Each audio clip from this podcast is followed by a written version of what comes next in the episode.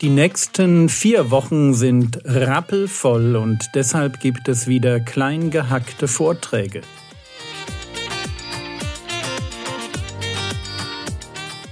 Theologie, die dich im Glauben wachsen lässt, Nachfolge praktisch dein geistlicher Impuls für den Tag.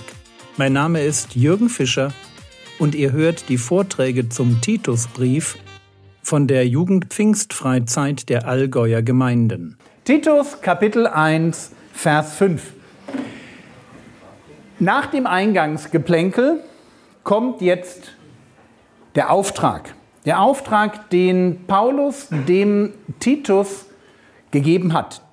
Deswegen ließ ich dich in Kreta zurück, damit du, was noch mangelte, in Ordnung bringen und in jeder Stadt Älteste anstellen solltest, wie ich dir geboten hatte. Paulus ist weg. Titus ist noch auf Kreta, wo Kreta liegt. Ich glaube, das wisst ihr alle im Mittelmeer. Und dort gibt es jetzt in den Gemeinden Dinge, die nicht in Ordnung sind.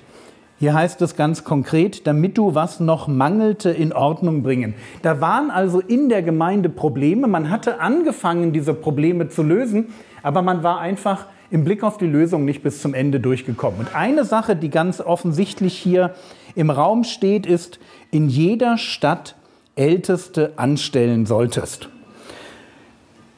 Merkt euch bitte, Kreta in der damaligen Zeit beherrscht von kleineren Stadtstaaten. Und die konnten auch nicht wirklich gut miteinander. Da war immer so ein bisschen Stress. Und eine Aufgabe, die jetzt Titus hier hat, ist in den unterschiedlichen Gemeinden, die in den unterschiedlichen Städten eben waren, dort Älteste einzusetzen. Dieses Wort anstellen hier, das darf euch nicht verwirren. Da geht es nicht um ein Anstellungsverhältnis, wie wir das heute denken, sondern es geht darum, Älteste einzusetzen. Und ich glaube, dass ihr so ein bisschen eine Idee davon habt, was Älteste sind.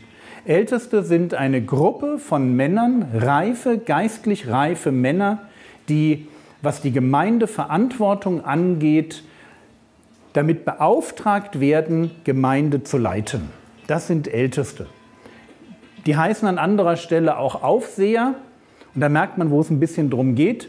Es geht also nicht darum, dass Leute diktatorisch, tyrannisch von oben einfach ihr Ding durchziehen, sondern es geht darum, dass Hirten eingesetzt werden, die dafür sorgen, dass eine Gemeinde, dass die einzelnen Glieder einer Gemeinde, jeder einzelne Christ in der Gemeinde, dass der das an Förderung und Führung, aber auch an Schutz und Versorgung bekommt, was er braucht. Das sind Älteste. Und jede Gemeinde braucht gute Älteste. Wenn du eine Gemeinde mit guten Ältesten hast, mein Tipp, feiere das und bete jeden Tag für sie. Ältestendienst ist nicht unbedingt ein einfacher Job, in der heutigen Zeit vielleicht noch ein bisschen weniger, als das früher der Fall war, weil einfach viele Veränderungen reinkommen, die Eigenwilligkeit der Leute zunimmt. Es macht nicht immer nur Spaß, mit Geschwistern Gespräche zu führen. Da gibt es dann auch manches kritische Gespräch, manches schräge Verhalten. Da muss Sünde irgendwie konfrontiert werden. Da muss man organisatorische Entscheidungen treffen. Und das ist nicht nur in Zeiten von Corona schwierig. Von daher bete für deine Ältesten. Und als Jugendgruppe nehmt euch das vor, wenigstens zweimal im Jahr schreibt ihr eine Postkarte an die Ältesten und bedankt euch herzlich für deren Dienst. Einfach nur, weil es, ich sag's mal, höflich ist, weil es ein Ausdruck von Liebe ist, weil es einfach dazugehört. Da mühen sich Leute und die Bibel spricht nicht im Titusbrief, aber im ersten Thessalonicher Brief davon, dass die, die sich mühen, die vorstehen, dass die doppelte Ehre, ganz besonders viel Liebe, heißt es im, im ersten Thessalonicher Brief, dass die die verdienen. Und das muss man irgendwie ausdrücken. Und deswegen macht das einfach. Also hier eben das Problem, es fehlen Älteste. Und wo Älteste fehlen, an der Stelle entsteht ein Problem.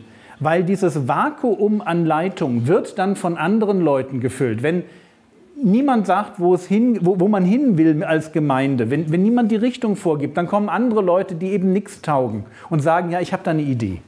Und damit diese Leute wenn möglichst keinen Einfluss in Gemeinde kriegen, braucht es gute Älteste.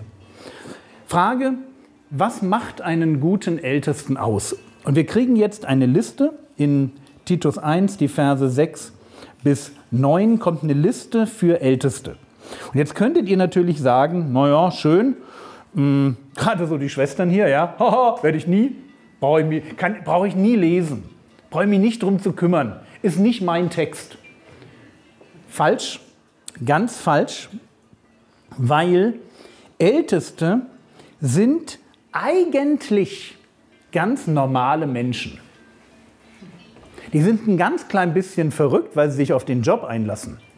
Aber eigentlich ist so ein Ältester erstmal jemand, der im geistlichen Leben eine gewisse Reife hat, der als Vorbild taugt. Das heißt, was wir jetzt machen können und was ich mit euch machen will, ist, ich gehe diese Liste durch, damit ihr einzelne kleine Punkte habt, wo ihr sagt, oh, das ist ja interessant. Das ist so ein Punkt, den muss ich vielleicht noch lernen. Oder bei dem Punkt, da muss ich mir mal überlegen, wie ich da weiterkomme. Also statt jetzt abzuschalten und zu sagen, schön, kennt ihr die Abkürzung Team? Toll, ein anderer macht's. Ja? Also das bitte nicht, bitte nicht, sondern an der Stelle jetzt zuhören und überlegen, okay, wenn reife Christen definiert werden durch folgende Punkte, inwiefern gilt das für mich und wo kann ich Reife ganz einfach lernen, indem ich mich an diesem Vorbild orientiere. Hier heißt es am Anfang, Vers 6, wenn jemand untadelig ist. Und untadelig im Sinne von unbescholten, das heißt weder perfekt noch sündlos. Es heißt einfach nur, es gibt keine grobe Sünde in seinem Leben und er hat diese ganzen offensichtlichen Angriffspunkte, die Versuchung im Leben von jungen Christen hat und wo auch junge Christen schneller mal zu Fall kommen, die hat er wirklich gemeistert. Wenn jemand untadelig ist, Mann einer Frau. Das ist spannend. Muss ein Ältester verheiratet sein? Meiner Meinung nach nein. Und wenn mich immer jemand fragt, woher nimmst du das, dann frage ich immer zurück, dürfte Jesus in deiner Gemeinde Ältester werden? Vielleicht schon. Ich nehme es aber vor allem aus dem Text Mann einer Frau. Wörtlich steht hier ein Einfrau-Mann. Und man merkt schon, das ist eine so merkwürdige Formulierung. Warum schreibt man nicht Mann einer Frau? Warum schreibt man ein Frau Mann? Weil es eben nicht darum geht, dass derjenige einmal verheiratet oder nur einmal verheiratet war oder mit einer Frau verheiratet sein muss, sondern wenn, und der Text geht immer vom Normalfall aus, Normalfall in der damaligen Zeit, man war verheiratet, dann musst du dafür bekannt sein, dass du mit deinem Herzen als Ehemann an wie viele Frauen hängst? An genau einer. Das ist ein Ein-Frau-Mann. Und wer das mal studieren will, es gibt die umgekehrte Formulierung in 1 Timotheus Kapitel 5, Vers 9. Das ist die Ein-Mann-Frau. Das ist die Witwe, die eingeschrieben werden soll in das Verzeichnis und die musste eine Ein-Mann-Frau sein. Also die musste dafür bekannt sein, dass sie als ihr Mann noch lebte, die ist ja jetzt Witwe, treu ihrem Mann gegenüber war. Das war also kein Flittchen. Und genauso darf ein Ältester nicht jemand sein, der dafür bekannt ist, dass er mit anderen Frauen rumschäkert und dass du nie so genau weißt, was da sonst noch läuft. Du musst wissen, das ist ein Typ, der hängt an seiner Frau, der schwärmt von seiner Frau, der kümmert sich um seine Ehe. Und in dem Sinne ist er Mann einer Frau, ein Ein-Frau-Mann. Okay? Also es ist ein moralischer Begriff.